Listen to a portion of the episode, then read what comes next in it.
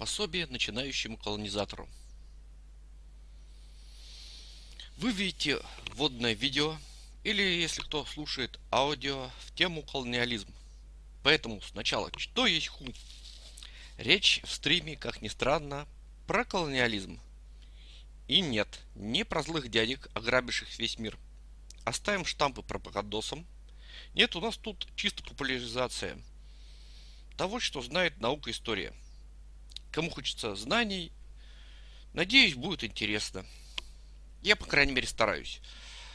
А, кто хочет потешить свои воззрения, выдернув э, пару фактов из контекста для обоснования неких, э, неважно каких идей, вам не сюда. Теперь, о каком колониализме идет речь? Есть древний, например, торговые колонии Ассирии. Это несколько тысяч лет назад – выселки Лады и Финикии тоже очень давно. Выселки ацтеков по мексиканским долинам, заселенным другими идейцами, ближе по времени, но тоже от нас далеко. Мы про то, что волнует душу.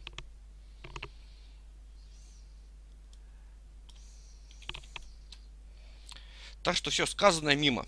Итак, встречайте. А, российский колониализм не ждали, а вот мы тут. Если серьезно, российский колониализм у нас в стране тема во многом табуированная. Исследований мало, а популярного контента и вовсе почти нет. При этом мы живем в реальности, сформированной последствиями колониализма. Наше воззрение и ценности понять невозможно, не зная про наше колониальное прошлое. И по нашим улицам ходят выходцы из вчерашних колоний – и вообще, жить в позе страуса не очень-то подобает цивилизованным людям. А что есть российский колониализм? Можно рассказать о его необычности, но это рассказ на тему «О, история России такая, ну очень, ну очень необыкновенная». Э, позвольте спросить, а чем она более необыкновенная, нежели история Мексики? Она такая трагичная, но очень трагичная – ну, очень трагичное, кругом нас завоевывали. Или вот вам вариант. Мы такие немытые. И нас мыл Петр от вшей. Ага, Head and Shoulders ему в руки. Ну и прочие ахидеи и национальные комплексы. Увы, все тривиальнее. Колониализм России – это часть а, европейского колониализма нового и новейшего времени – Европа в данном случае это цивилизация, а не географический регион. Поэтому Османская империя мимо, хотя ее центр долго был на Балканах. Наш российский колониализм своеобразный, но он у каждой европейской страны своеобразный и общего куда больше, чем различий. Поэтому, чтобы понять себя, начнем с А. Обзора европейского колониализма нового и новейшего времени, как он устроен – экскурса по причинам, экскурса по последствиям. Так, вот наша карта. Да, она заранее тут. Ой, ты, ты что-то такое становишься такой, не такой. А, ставим год 1421. Нет, 22. Уже 22. Это примерная дата начала колониальной истории нового времени. Ну, если мы тут посмотрим, европейских колоний нету. Ну, почти нету. Почти нету. Вот, смотрите, видите? О, острова, Кастилия что-то там отгрызла. Кастилия чего-то уже отгрызла. Португалия чуть-чуть, чуть-чуть отгрызла. Ну, в общем, Испании нету. Франция, видите, она какая погрызенная. Англии, ну, Англию тоже немножко погрызли. А собственно говоря, вот Золотая Орда, Москва, почему-то не столица, хотя, в принципе, спасибо Железному Храмцу, а, больших городов а, больше в Золотой Орде и не осталось. Выжег все. Итак, у нас есть точка отсчета и каких-то 600 лет истории. Не очень-то глобульненько, но мы не гонимся за эффектностью. Мы скорее за точность.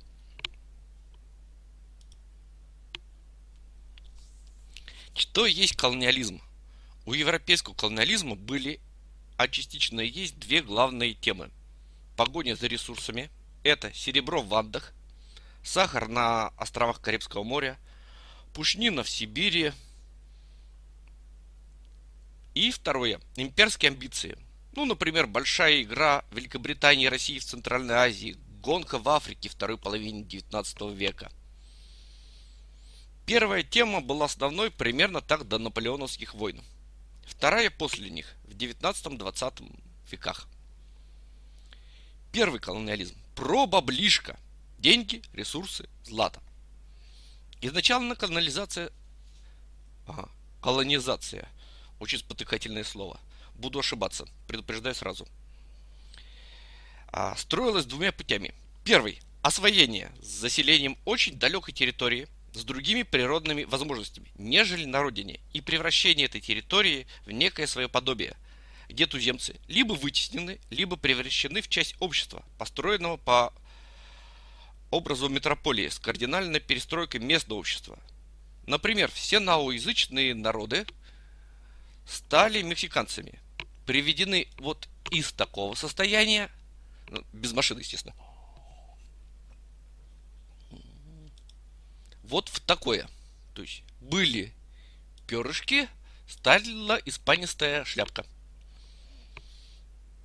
Ну и вся остальная культура их также преобразилась. Второй путь – это путь основания торговых факторий, как португальцы в Индии. Цель и там, и там – заработать на доступе к ресурсам, отсутствующим в Европе. Самое прославленное здесь – драгметаллы в Латинской Америке, пушнина в Сибири и Канаде и на Аляске впоследствии. А, специи, специи. Кстати, специи, да, про это все знают, но не все знают, что специи это все заморские вкусности, а не так, как сейчас, э, не только перчик, э, так что сахар в те времена тоже специя. Все эти ресурсы располагались на территориях, где не было прямых конкурентов, то есть других европейских держав. Отсюда, собственно говоря, и такая схема своеобразная. Все сопровождалось захватами громадных малонаселенных территорий. Вот вам лидеры в столь благородном, в кавычках, занятии. Португалия расширилась с 92 тысяч до 8,5 миллионов квадратных километров, то есть в 90 раз. Испания с 50 с 500 тысяч до 19,5 миллионов в 39 раз. Ну, Лиссабон рулит, да. Россия с 430 тысяч до 14 миллионов а, в 32 раза. Ну, в конце концов, мы до этого были больше Португалии. А были, конечно, жалкие аутсайдеры, вроде Англии, которая увеличила подвластную площадь всего лишь в 6 раз. Ну, совсем не серьезно. Везде колониализация, колонизация, ненавижу это слово, шла по водным путям.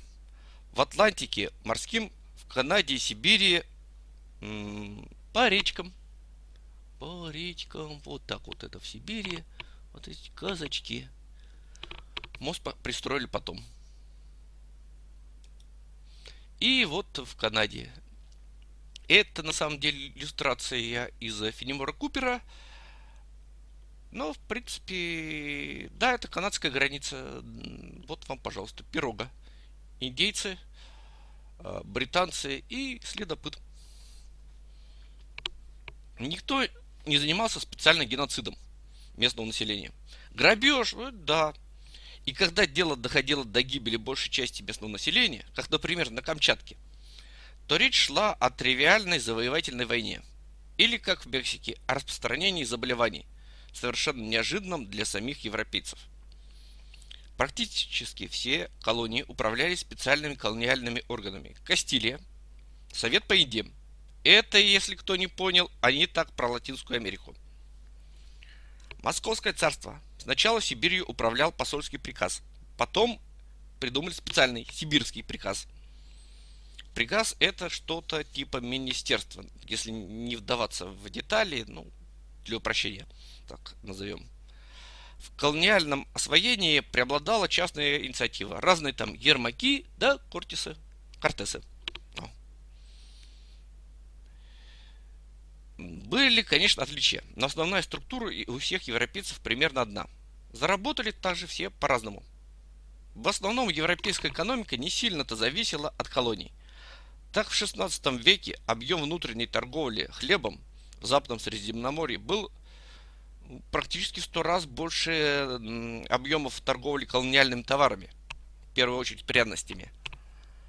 Зато государственная казна лидеров колониализма подсела на нефтяную иглу. Ну, не нефтяную, но вы поняли. Так, к середине 17 века сибирская пушнина давала 25% доходов э, российской казны. Э, можете загуглить, сколько сейчас дает нефть. В похожем положении оказалась Испания, но далеко не сразу.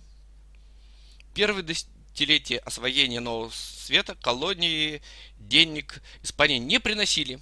Потом пришла военная добыча и быстро закончилась. И только в 1557 году ученый испытатель Бартоломе де Медина придумал технику амальгамации. Это извлечение металлов из руды путем растворения в ртути. Не спрашивайте, сколько перемерло горняков, надышавшись ртути. Никто их не считал. И вот, после внедрения этой технологии сначала в Мексике, потом в адских рудниках серебро потекло рекой. Генуэзские банкиры, индийские торговцы, леонские менялы, китайские мандарины – все поживились. А Испания, ну что Испания, ну разорилась, бывает. В конце 18-го, начале 19 века самые развитые старые колонии сбунтовались. В первую очередь будущие США и Латинская Америка. Освободилось более 80% старых колониальных территорий. То есть, ну, давайте посмотрим. Где нас любимый Геохрон? Так, Идем 1760 год.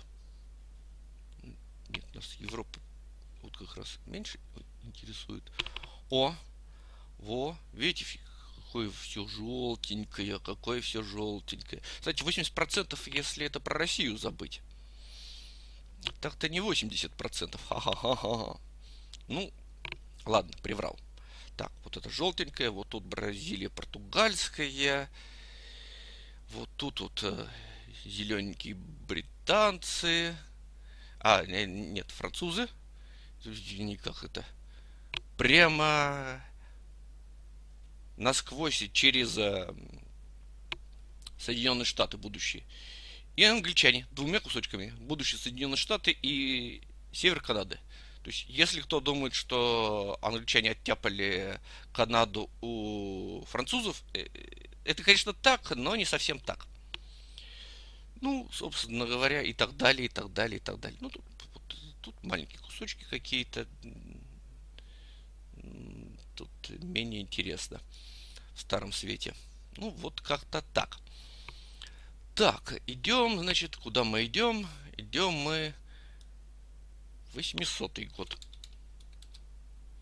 О, ну, тут прошло освоение совсем не населенных территорий, которые поделили между собой, но тоже до конца на самом деле. Вот, вот, вот тут не особо-то освоили. Вот. Соединенные Штаты появились. Ну, пожалуйста, Соединенные Штаты. Первая ласточка свалила. И идем в 25 год. О! Смотрите, тын-тын-тын, все стало разноцветное. Ну, кое-что еще держит. Вот э, Перу ведь не совсем еще Перу, а, поделено кусками, ну вот, собственно, вырежи есть. Зато к этому времени началось о, второй этап. Бритиши резвятся в Индии. Это уже второй этап.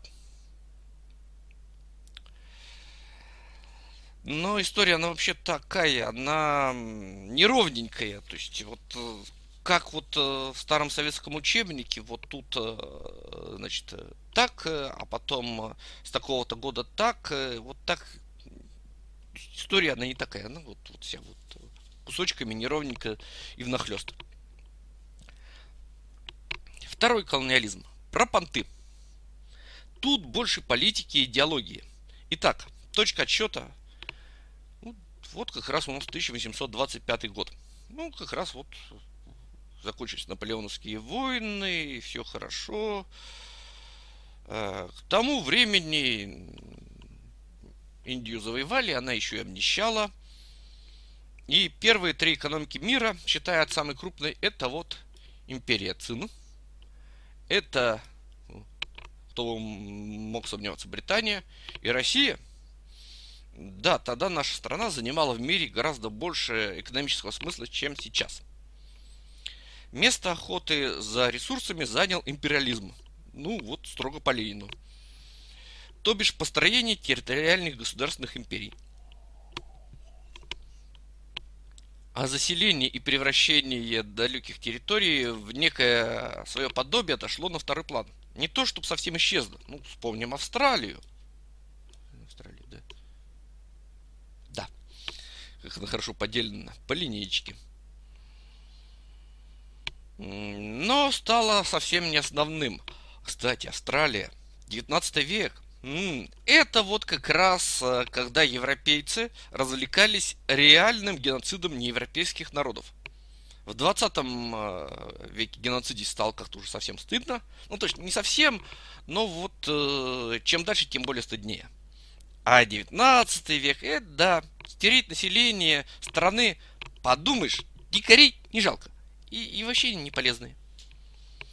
Место Америки заняли более развитые населенные территории – Африка и Азия. Ну и заодно Австралия, которая совсем не развитая. Ну, до прихода европейцев. Амбиции заняли место денег в качестве мотиватора. И покатилась. Покатилась, покатилась. Если мы включим карту, ну вот, смотрим. Так. О, Австралия. Где увеличивается? Так, что еще тут у нас? То еще пока, пока, пока мало что интересного. Берем еще вот так. О, видите, ведь уже Франция подключилась. Еще Франция подключилась. И... Так, так, так. Давайте еще на 10 лет. Во, испанцы активировались.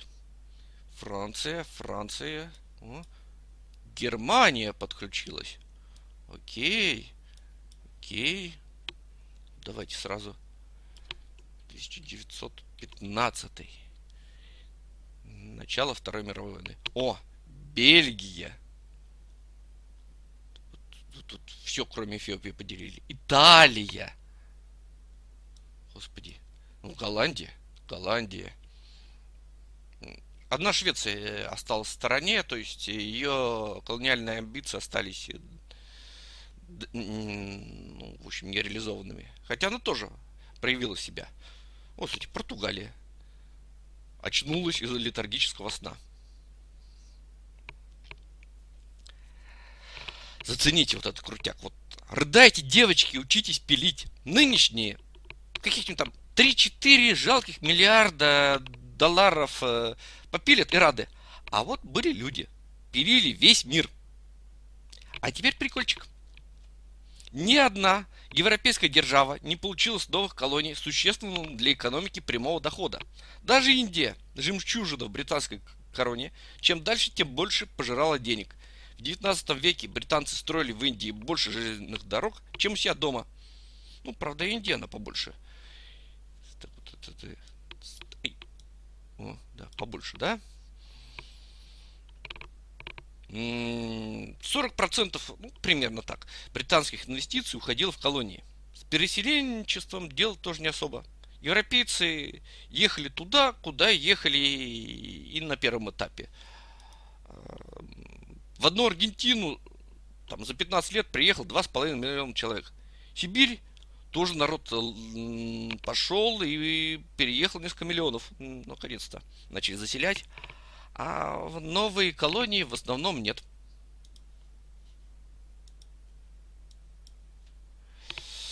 В новые колонии в основном нет. В Анголе, вот она, Ангола, Ангола, видите, большая, Ангола большая. Нет, нет, достаточно посмотреть. Ангола, она большая там португальцев 1920 году набралось ровненько 20 тысяч. А немцев к Первой мировой войне в Восточную Африку, где у нас тут это Восточная Африка, и вот она. А? О, тоже, кстати, не маленькая. Почти как Ангола. А, это Восточная Африка, надеюсь. Сейчас увидим. Да, во, смотрите, какая здоровая. Приехала, вы будете потрясены, три с половиной тысячи человек. Можете смеяться. Была, конечно, Новая Зеландия, был Алжир, которые заселяли, но в целом тренд такой. Завоевать далекую страну, завести туда солдат, чиновников, вбухать инвестиции, чтобы заработала хоть какая-то экономика. У кого-то заработала, но в основном как рынок сбыта.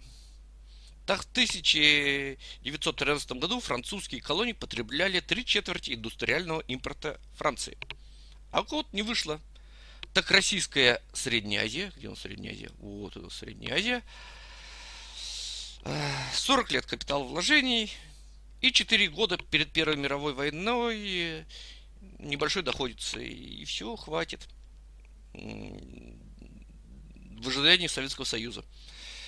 Причем такое расхождение было даже в рамках а, одной колониальной державы. Вот бакинская нефть, она, например, вполне прибыльна.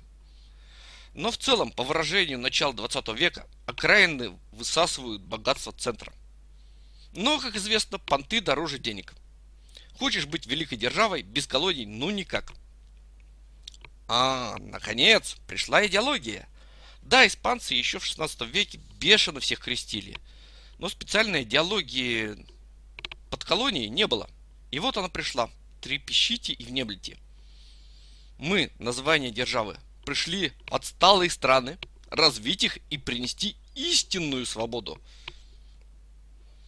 У британцев все это сформулировано как идея. Мы развиваем колонии до нашего уровня, а то они неправильно живут. В смысле, страны, где мы колонии устраиваем. Идеологом был, например, такой парламентский деятель второй половины 18 века Берг. Или Берг. По-моему, Берг все-таки. Он а, развивал идею предоставления колониям свободы торговли и коммерции. И, наконец, из просветительских идей естественного закона развития общества и моральной ответственности матери империи – это его, Берка, высказывание за судьбы детей колоний. И это не просто словоблудие, как можно подумать. Совершенно не так. Берг устроил расследование злоупотреблений английской администрации в Индии, в том числе публичный парламентский суд над э, генерал-губернатором Индии Хестингом, где Берг выступил в качестве главного обвинителя. Затем занялся реформированием управления колониальной Индией. У Берка с британским наместником в Индии вышел идеологический спор – Берг настаивал на неукослительном воплощении в Индии британских законов, как основанных на естественном праве, присущих всем людям без исключения. А Гастингс парировал тем, что западные представления о праве и законности вообще неприемлемы на Востоке. Наверняка подобные споры многие слушатели встречали и в наше время. Цитата другого идеолога. Британия распоряжается сегодня судьбами около 350 миллионов чужеземцев, не способных пока управлять самостоятельно и становившихся легкими жертвами грабежа и беззакония, если сильная рука не ведет их. Она дает им порядок, который без сомнения имеет свои недостатки, но который, осмелись утверждать, ни один завоеватель прежде не давал зависимым от него людям. Профессор Джордж М. Ронг 1909 год. Идеология идеологией, а практика практикой. И в 1794 году генерал-губернатор, жестоко грабивших индийцев, был оправдан. Разочарованный Берг, для которого этот процесс стал делом всей жизни, навсегда покинул парламент. Но сами идеи остались и так и были лейтмотивом самооправдания британской колониальной империи до самого ее конца. В нашей стране стесняться безостенчивого завоевания и эксплуатации стали позже, нежели в Британии. Зато по-настоящему оторвались при коммунистах. СССР, который был приложением к собственной идеологии, заявил, наш колониализм вовсе не колониализм. И вообще все присоединились добровольно. Ну, про это еще будут стримы. Там такая кровавая добровольность, как в анекдоте про волка, упившегося ацетоном. Ну и то, что Россия развивала захваченные территории. Тоже обоснование. Да, но не поверите, все колониальные державы, все развивали захваченные территории. Ну а про советский период вообще стал весело. Колонии оформили в псевдонезависимые республики, все. Отвяньте, нету колоний, нету. Может, именно в силу нежелания признавать реальность России сейчас полно тех, кто повторяет. Без нас сибирские народы вымирали. Серьезно? Люди, чей образ жизни существовал не одно тысячелетие, не могли бы выжить без прихода русских?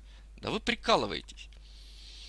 Настоящим апофеозом о, идеологического империализма стала Берлинская конференция 1884 год.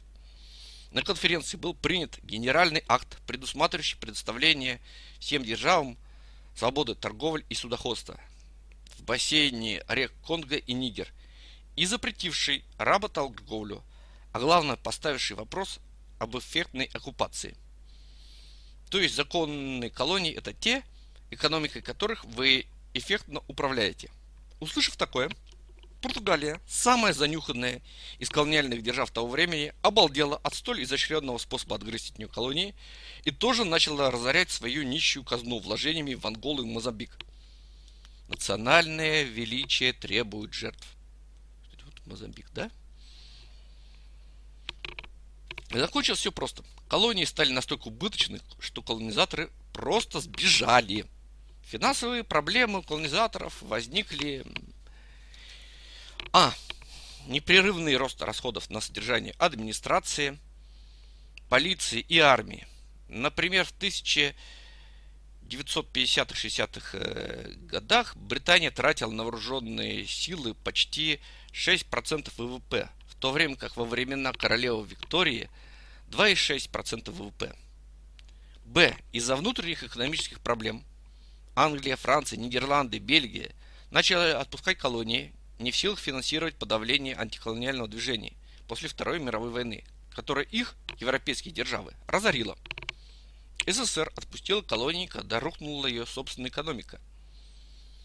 В условиях нарастания экономических трудностей, метрополий и все более активного давления на власти со стороны национальных сил, содержание колонии становилось все более дорогостоящим. А уход? Что уход? Экономические последствия для Соединенных Штатов от предоставления независимости Филиппинам были практически незаметны. Отчасти из-за закона о торговле колоколом, который разрешал оставить американский бизнес в экономике Филиппин. Уход из Индии и из Пакистана также мало что изменил в экономике Соединенного Королевства, то есть Англии. А, голландские экономисты подсчитали, что экономический эффект от потери Великой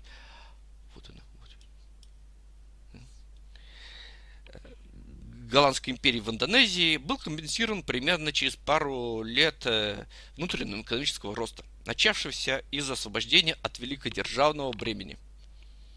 В целом, освобождение колоний принесло колонизаторам небольшой экономический эффект, а в дальнейшем стало полезно. Ну, хотя бы потому, что основные затраты были устранены, а выгоды можно получать альтернативными способами. Э, ответственность сняли – не несешь больше финансовых иных обязательств перед своей колонией, однако продолжаешь получать дешевую силу, а, дешевые ресурсы, ну, вот, собственно говоря, другие экономические выгоды от бывших колоний. Очень удобненько. Немножко хронологии. Первым независимость получили Филиппины. 4 июля, кстати, как они любят 4 июля, от США 1946 года. Последними 21 марта 1990 года ЮАР ушла из Намибии. Вот это вот э, юго-западная британская Африка, ее, собственно говоря, попилили в Намибии и, собственно говоря... Ой. Чего это мы прыгаем так? Нет, подождите. Давайте какой-нибудь... О, о, видите? О, о, вот, вот, вот, вот. вот. 32 То есть британская так превратилась. А вот, собственно говоря, сейчас, если мы посмотрим... О, Намибия. Ну и 8 декабря 1991 года Москва простилась властью над колониальной империей. Но грезы восстановления колониальных империй все еще владеют умами многих современных политиков. И не только политиков. Часть третья. С какого перепуга? Открой Америку. Путь к колониальному господству европейских держав открыли технологии, мне интересно. Давайте глубже. Не все знают, что Европа не единственный получатель благ от взрыва технологий 15-16 веках. На тех же технологиях взросли пороховые империи Востока, главной из которых Османская империя. Но между пороховыми империями Востока и современными европейскими державами была большая разница. Османы и прочие росли на чужих технологиях, получаемых от приглашенных специалистов, а Португалия – и прочие Европы взлетели на собственных технологиях и науке. Так, чего у нас было технологичного? Сейчас давайте заценим. Порох. Порох появился где-то в X веке нашей эры в Китае. Так, автор, автор. Где свои технологии?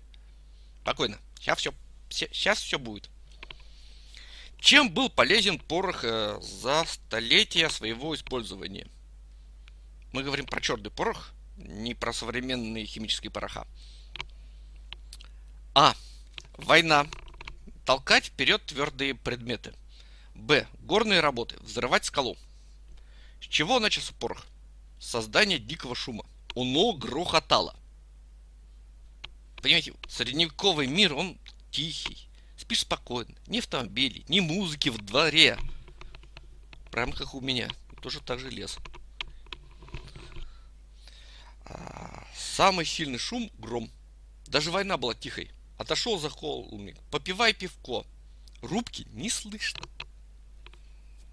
И вот, в первом тысячелетии нашей эры Даоса алхимики традиционного Китая начали экспериментировать с часто встречающимся на юге Китая веществом – селитрой.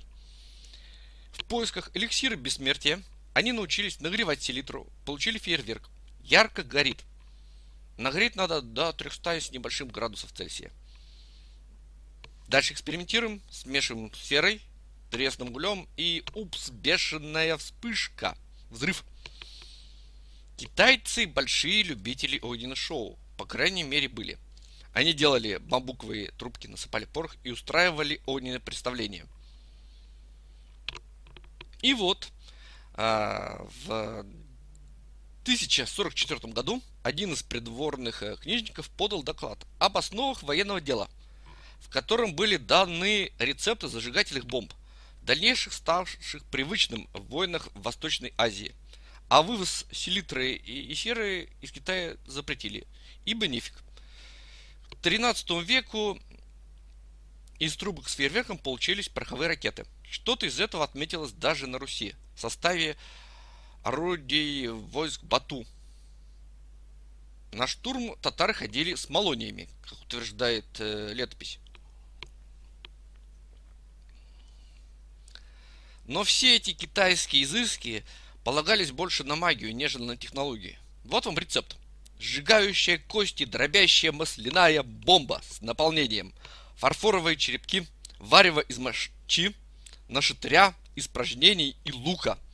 Авторы обещали падающих с небес птиц. Ну, то ли от магических сил или от вони. Наконец, э, при чингизитах додумались заменить бамбуковые трубки железными и засунуть ствол тяжелый предмет. Фейерверк стал пушкой. Проку от э, китайской пушки не сильно много. И вот почему. Китайский порох – это такая пыль, взрывную силу которой невозможно рассчитать. И тут э, уж как тебе повезет, то ли взрыв будет слишком слабым, и ядро пойдет рядом с пушкой, возможно, тебе на ногу, то ли слишком сильным и убьет не врага, а тебя самого. Тоже неприятно. Ну а горные работы, какие горные работы с таким порохом? Нет, это все чисто хлопушки. Пугать, либо восхищать грохотом и пламенем. А в начале европейский порох был такой же пылью. Отсюда русская порох, то есть прах, пыль по-старинному, как и китайский, и даже с наштырем, либо мышьяком. Духов пугать. Е, серьезно, про духов.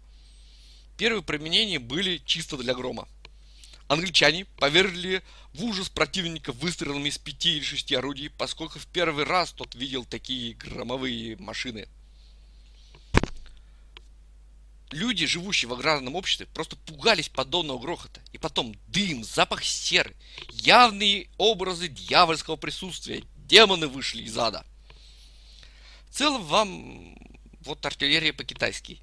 Но успех Европе пришло нечто другое. А именно, построение полной технологии производства пороха с заданными условиями.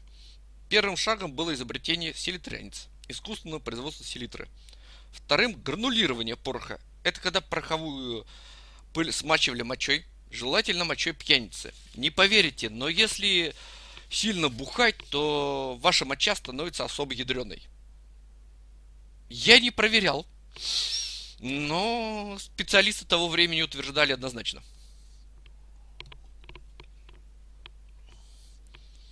Из пасты лепили гранулы, которые сушили и размалывали зерна определенного размера. Причем размер зерен был разным, в зависимости от назначения пороха. Третий начали очищать селитру. И вуаля, вот он, европейский порох, который взрывается заданной силой. Вокруг этого множество технологических усовершенствований. Главное из которых создание стволов, из которых можно серьезно стрелять. То есть пушек, отлитых из качественной бронзы. А, кстати, горное дело. В 1627 году Каспар Вайден а, в венгерском а, городе Шеймниц – продемонстрировал новый способ извлечения минералов из земли. На глазах у всех он заложил порох в расщелину скалы, запечатал там, вколотил в трещину деревянный клин и произвел взрыв. Скала была раздроблена, однако на горняцкие власти это не произвело большого впечатления. Впрочем, Вайдлю предложили поработать в заброшенных стреках, где город, порода была настолько твердой, чтобы не поддавалась ни кайлу, ни долоту, и Вадль стал первым работником, в истории которого прямо в документах называли взрывник. Так появилось новое применение пороха. А до этого просто колом, зубилом, ломиком, ручками, короче. А главное, пороховое дело перестало быть магией в руках ремесленников, стало нау- наукой – в 1540 году вышло пособие Делла Пиротехния, которое... Где у нас Делла Пиротехния? Так, нет. О, вот она. О, о. Видите, вот такая вот книжечка. Картиночками, как мы любим. Которая выкинула магию и заменила его технологией. Вот все расписано. Сюда жмакай и получишь порох. Ну, тут не только порох на самом деле. Ну, видите, вот все написано. Парус. Да, конечно, ну, водные пути, правда, конечно, вот морское дело на лично российский колониализм повлияло меньше, по крайней мере, впрямую. Но посредственно тоже повлияло. А, парусное вооружение покорителей мира пришло из двух источников латинский треугольный парус. Где он тут у нас? Вот, вот такой вот. Вот он треугольненький, да? А, подписан латин лаур. В интернетах твердят, что это арабский парус. Так-таки нет. Арабский парус, он такой мешкообразный. Передняя часть отрезана, оставив короткую шкаторину. Латинский паспорт треугольный, плотно прилегающий к мачте и придуман с резином на море. Кем неизвестно. Парус удобный, пока не надо сворачивать. Так как латинский парус большой, и канаты к нему большие. Ну, видите, вот какая здоровая хреновина.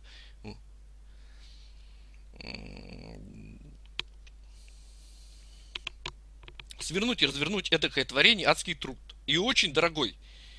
Венецианская галера с тремя парусами обслуживалась 50 моряками. 50 человек. Все они кушали жалования. Прямой парус. Ну, прямой. Ну, давайте. Господи, это у нас опять прямой, прямой, прямой. Ну, вот он прямой, да, видите? Ну, четырехугольники, короче говоря. Давайте вернемся. Это не тупо кусок ткани, как был до этого. Он оснащен уже такелажем, начиная опять-таки с 15 века, и сворачивался к рее. До этого был просто кусок болтался. Главное преимущество – дешевизна обслуживания. Судно при той же грузоподъемности при латинских э, парусах требовало 50 человек команды, с прямым 20, ну, 25 человек. Ну, потом додумались совмещать. Результат такой готовности к миксу было появление карак. Первых настоящих океанских судов. Караку мы уже вот видели. Во, во, во, во, вот это вот стуковина, это карака. Правда, современные, ну, снимков 15 века у меня нету. Извините. Это первые настоящие океанские суда. Ну, как раз смешанные вот тут. Видите, вот палочка, это треугольненький, тут четырехугольненький. А, смешанное парусное вооружение, большие площадки, вот видите, вот это вот, а, Марсы для размещения стрелков. Улучшена проводка стоящего бегучего текелажа. А ванты снабжены выблинками. Это вот, видите, вот, вот, вот, Видите, вот, вот, вот, вот, вот, вот, вот такая лесенка. Да, это оно. Прочная палуба и высокие борта позволяли использовать морскую артиллерию. Ну, она, правда, не сразу появилась, но довольно-таки быстро. А, обшивка гладью, ну, собственно, об этом во всех учебниках говорят. Руль переместился назад и стал управляться румпелем. Кроме карах были поэтичные каравеллы. Вот это у нас каравелла. Видите, она такая поменьше. Это португальская маленькая суденышка. На самом деле они не все были такие. То есть вариантов этих каравел просто безумное количество. ГОСТа на них никто не, вы, не выпускал, поэтому каждый фигачил по-своему. А, и для дальних э, походов э, их использовали едва ли не чаще карак. Вот видите латинские паруса – жизни все не так просто. Фишка каравел в том, что их легко переоборудовать под прямые паруса и обратно. Так одна из каравел Колумба, Нинья, дошла до Канар вот в таком виде, как на фотке. Там на Канарах за неделю ей поменяли текелаж, превратив каравеллу редонда, то есть прямыми парусами, и пошли через океан. Но настоящей революцией стал создание в 16 веке двух специализированных типов судов. Это флейт, такие вот э, мачты по краям, чтобы дать место грузовому люку. Где тут у нас? Вот он флейт. Флейт, да, это флейт. О, видите, во, вот он грузовой люк. Вот. Сразу понятно, что это грузовичок. Еще тут куча, куча, ну, да, по фотке не видно, но вообще куча лебедок, чтобы экономить на матросах. Это грузовичок, да. А еще раньше появился первый военный парусник. До этого для войны делали галеры, гребные суда. А это вот галеон. Где у нас галеон? О, галеон. Вот такая вот штуковина. Придумал его около 1530 года венецианец Матео Брессан.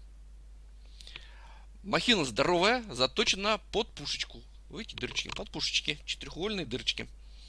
Дальше шло развитие этих типов судов и, собственно, развивались до пароходов, и, и европейцы были хозяевами морей вплоть до второй половины, ну, до середины 20 а, века. Тут японцы пришли и начали зарничать. А за ним и другие. Компас. Еще одна технология. История компаса начинают обычно с трактата китайца Шенько конца XI века. Описанное устройство имело крайне непрактичную конструкцию. Кусок металла крепили к палке, которая плавала в воде. Проку от такого компаса немного. Представьте его использование на корабле или в джунглях. Остановился, разложился, посмотрел, примерно понял и дальше пошел куда-то. Принципе, до Шенько примерно такой же компас изобрели и древние греки, и индийцы. Кстати, их компас выглядел как самодельная, ну, в смысле их индийцев, как самодельная рыба, голова которой была выполнена из материала, обладающего магнитными свойствами. Запомните. В целом, китайский приоритет в изобретении компаса – фантазии, идущие от первых путешественников в Китай. Более-менее использовать компас начали в исламском мире средние века. Самое раннее упоминание компаса в мусульманском мире встречается в персидском сборнике сказок 1232 года. Ну, по крайней мере, по моим данным. Автор Джавами Ульха Кият. Надеюсь, правильно произнес. Там компас используется для навигации во время путешествия по Красному морю или Персидскому заливу, не очень понятно.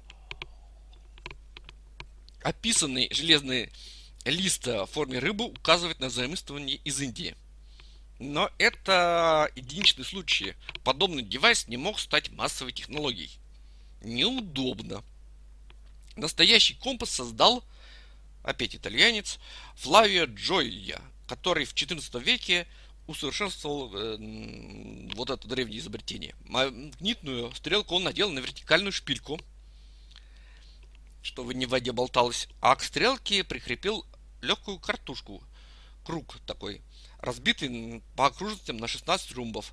А в 16 веке ввели деление картушки на 32 румба и коробку со стрелкой начали помещать в кардановые подвески, чтобы устранить влияние качки корабля, либо тряски повозки на компас. Румбы нужны для того, чтобы компас показывал не примерно куда-то на север, а на конкретное направление. Э, сама идея очень простая. Делишь э, компас на равные части, каждый присваиваешь имя и вуаля. С тех пор компас особо не менялся. Вот он, компас 18 века. Таким его сделал вот этот самый итальянец, собственно говоря. Главное, компас стал а, обыденной практикой, распространился во всем мире. В этом суть разницы учености древности и средневековой, и науки современности. Одно гимнастика для ума, а вторая, а, собственно, горнила технологий. Именно не изобретений, а технологий. Поскольку технологии это комплексное явление. Это производство, это набор разных изобретений, это Обучение применению. Тут вспомним. Книжечка, книжечка. Где у нас книжечка? Где у нас книжечка? Где у нас книжечка? О, да, господи, где у нас книжка? Обучение. Карты. В середине 13 века в Европе появились портуланы. Морские карты. Более точные, нежели все эти древние, которые были до них. На них стали носить широты, очертания берегов, местонахождение портов. Основная черта портуланов, которая бросается в глаза всякому, кто привык иметь дело с географическими картами, их э, точность. А, что совсем нельзя сказать о других картах того времени. Так, где мы тут? Где у нас, где у нас, где у нас карта, карта, карта, карта, карта, карта. О, о, вот вам Портулан 16 века. Почему он так выглядит, так это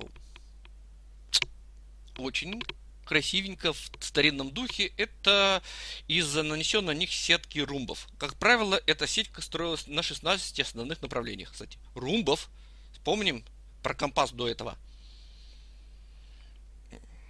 Для ее построения проводилась большая вспомогательная окружность, охватывающая заметную часть карты. В этой окружности строятся две перпендикулярных диаметра в направлении север-запад и юг и, и, и север-юг и запад-восток.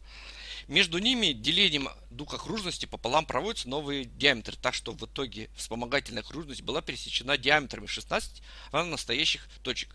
Все пары точек соединяются прямыми линиями разных цветов. Черные линии для четырех основных направлений. Тут не очень заметно, карта маловато, можно попробовать увеличить. Да. Нас черти. Так, а, зеленые для следующих четырех, красные для следующих восьми. Ну, видно, что красных много. Красных реально много. Направление север на юг в Портуланах э, систематически отклоняется от истинного географического меридиана на величину разную для разных частей Средиземного моря. Похоже, это направление соответствует магнитным меридианам с характерным для той эпохи магнитным склонением. Капитаны кораблей в открытом море ориентировали свои карты по стрелке компаса, а не небесным явлениям. Еще раз. Компас пошел в народ.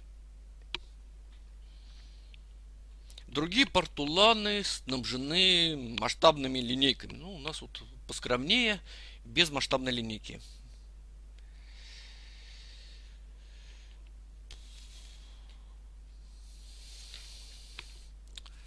Так, что у нас дальше?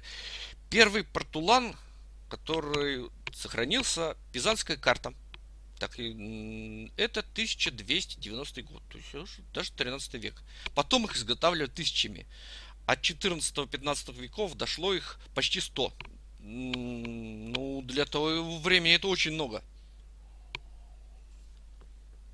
Портуланы заимствовал и мусульманский мир. Самый знаменитый портулан а, книга морей османского адмирала Пере Рииса – вот такой вот он. О. Видите, тоже стрелочки, как положено. Ну, правда, не очень точный, но, но более-менее. Э, в мусульманском мире таких карт было немного. Уцелело а, той же эпохи всего четыре.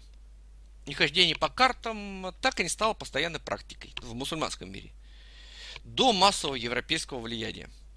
К 16 веку морские карты начали печатать массово.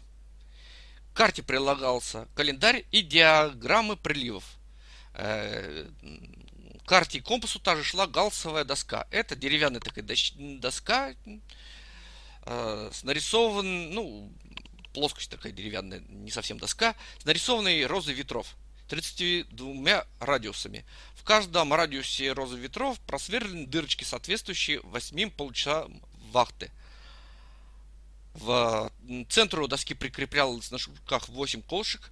Рулевой в конце каждой склянки вставлял колышки в дырочку, соответствующие курсу корабля. В конце вахты весь зафиксированный путь записывали, а колышки снимали. Исходя из предполагаемой скорости, рассчитывался маршрут впервые в истории человечества не на глаз.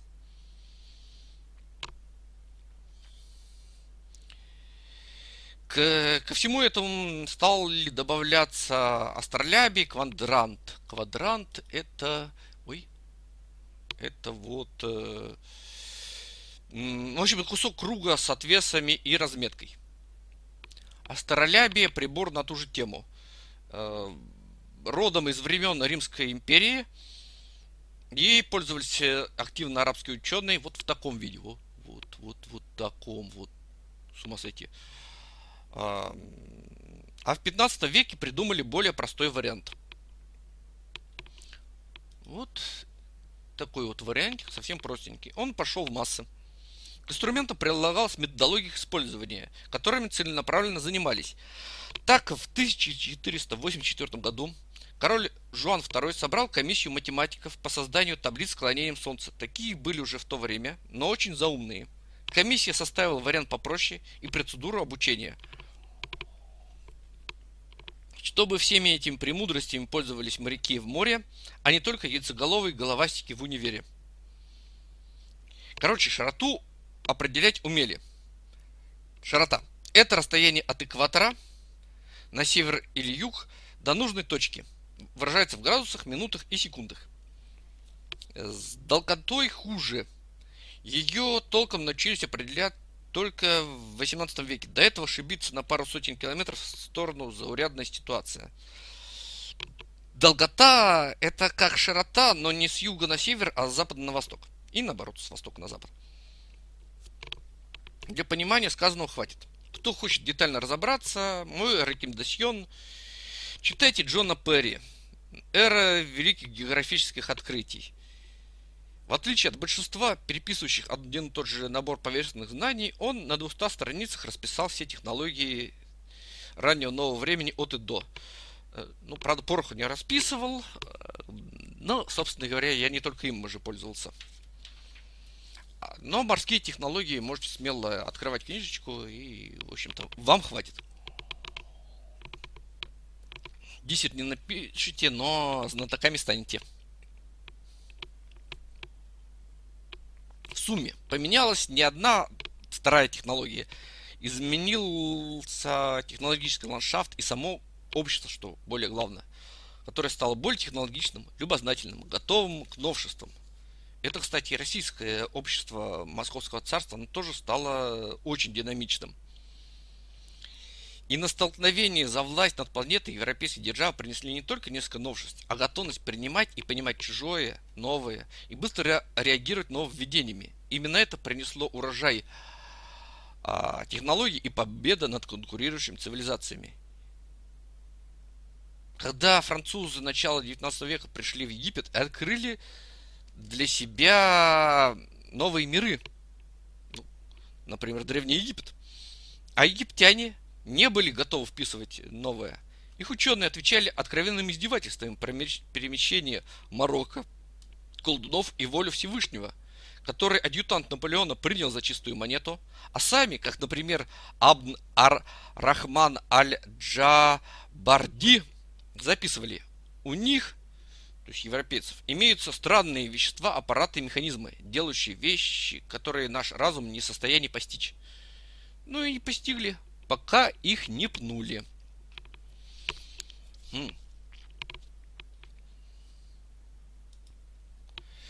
Так, это у нас четвертая глава. Глобализация экономики. Еще одна причина колониальных захватов и одновременно следствие. Устройство общества Европы раннего нового времени позволило строить глобальные экономические структуры. Вот, собственно, это все и стартануло вот цепочки поставок до. Люди с кругозором могут вспомнить шелковый путь, империю чингизидов, Марко Поло.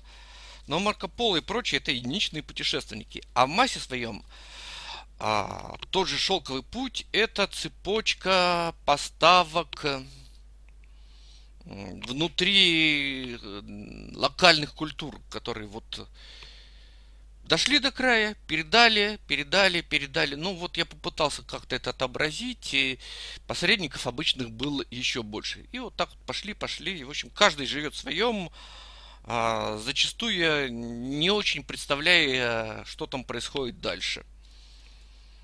Нет э, связанности, нет целиковости. А колониализм – это глобальный торговый пути с подставками между несколькими мир-системами. Такими а, экономическими и культурными мегарегионами. Самый известный трансатлантический. Где у нас трансатлантика? Трансатлантика. О! Ну да, это классика. Это классика, которую знают все. А, то есть европейские суда совершали морской переход к берегам Гвинейского залива для приобретения рабов как дешевой рабочей силы. После покупки рабов их перевозили через Атлантический океан для продажи Вест-Индию, либо в континентальной Америке. Из Америки в Европу вывозили произведенные с использованием рабского труда продукты. Сахар, кофе, какао, табак, индиго. На самом деле их было три. Был еще, собственно говоря, э, европейско азиатский, вот он синеньким, вот этот вот путь. И, собственно говоря, беленьким, это, собственно говоря, а, путь через Тихий океан, это то, что базировалось на манильских галеонах. То есть вместо региональных торговых путей э, сложная система связанных технологически и финансово, кстати, банковская европейская система тогда уже заработала, экономических процессов, в которых зачастую по всей цепочке участвовали одни и те же люди. И выгоды. Сурприз, сурприз. Итак, выгода приобретателя по объему полученных бонусов берем только первые 200 лет, чтобы дать понимание, что все непросто, но при этом не утонуть в море фактов. Напоминаю, это вводный стрим. Выгода приобретатель number one. Китай. В раннее новое время, то есть в 16-18 веках, Китай все более отставал в своих науках и технологиях в Европе. Но кое-что заимствовали. Например, когда Китая в 1514 году достигли португальцы, на китайцев произвело большое впечатление их э, мушкеты и вертлюжные судовые пушки, немедленно ими китайцами перенятые. Но простое копирование не помогало, и в 16 веке императорам из династии Мин пришлось обращаться к находившимся в Китае иезуитам, чтобы те помогли им приобрести в Макао пушки, необходимые для защиты страны от маньчжурских набегов. Зато экономика Китая росла, что зримо заметно по росту населения. От 100 с небольшим до 400 миллионов. В те времена без роста экономики лишние рты просто бы перемерли с голоду, они жили бы в коробках, как в современной Африке.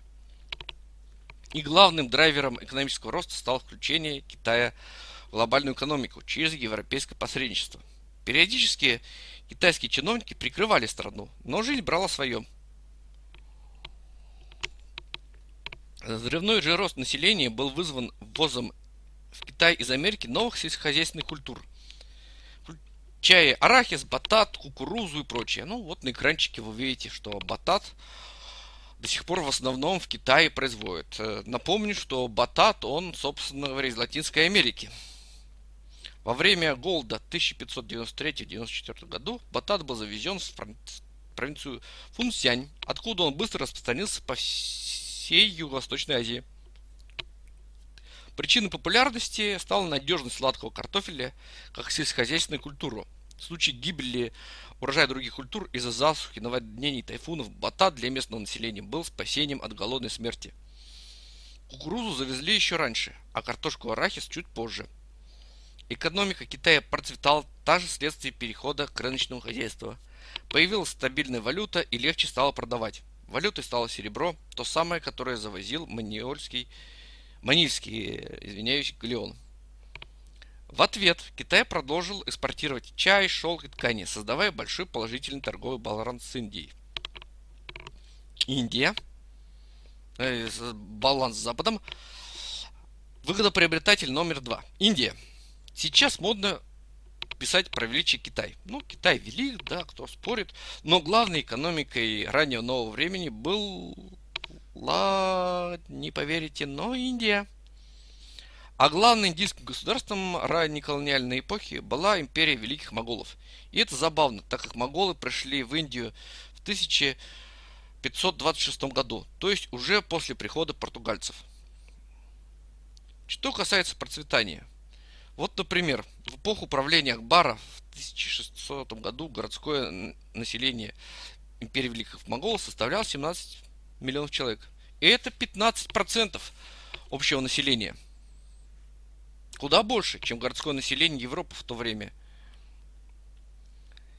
Даже столетия спустя, в 1700 году, после роста городов, просто взрывного, городское население Англии, Шотландии и Уэльса не превышало 13% от общей численности населения.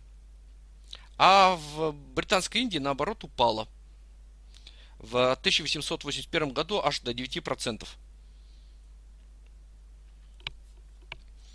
На процветание Индии повлияло и развитие торговли, и то, что в 18 веке появился табак, томаты, красный перец, чили, привезенные европейцами из Америки. Но в отличие от Китая больше повлияла стабильность и благоустроенное государство. Индия Великих Моголов была одной из трех э, исламских пороховых империй, наряду с Османской империей, Сифивидской Персией. То есть империя стояла на европейской военной технологии. А технологию завезли в Индию из э, там-там-там. Пауза. Ваш вариант? Кто завез? Не угадали. Это были османы и персы. Основатель монгольской империи Бабур нанял османского эксперта Устада Али Кули, который показал Бабуру стандартное османское военное построение, артиллерию и вооруженную пехоту, защищенную фургонами в центре и конными лучниками на обоих флангах. А Фатхулав Шарахи, персидский инженер-механик, учил а, моголов производству огнестрельного оружия. И к 17 веку моголы производили самое разнообразное огнестрельное оружие вполне самостоятельно. Европа. Это вот number э, 3 из э, получателей выгоды. На, то есть мы идем от самых удачливых э, к менее удачливым. Да, разграбленные сокровищницы инков, Кортес на развалинах города Теночтитланина, вытеснение пушками с торговых путей арабов, работорговли, новые рынки, это все правда. Но золотой дождь лился и на азиатских гигантов, и куда интенсивнее. Заработанное серебро и золото до середины 19 века уходило в азиатские руки. Однако Европа поднималась к величию, а остальные отставали и, наконец, пали к ногам победителей. Секрет прост. Европейцы стали драйвером нового глобального мира. Они обеспечили связи, организовывали отношения, поставляли технологии и понемногу оттеснили всех. А главное наступление неевропейских держав началось только после освоения ими европейских научных и технологических подходов, не отдельных достижений, а именно связанной системы. Короче, после вестернизации. Итого, галопом по Европам промчались. Ждите стримов с подробностями колонизации разных стран, главное, наши отечественные. Кстати, а с чего начнем? Точнее, с чего продолжим? А, шведская колонизация, что-нибудь отечественное или классическое португальское, поподробнее разберем. Ну, пишите, выбирайте.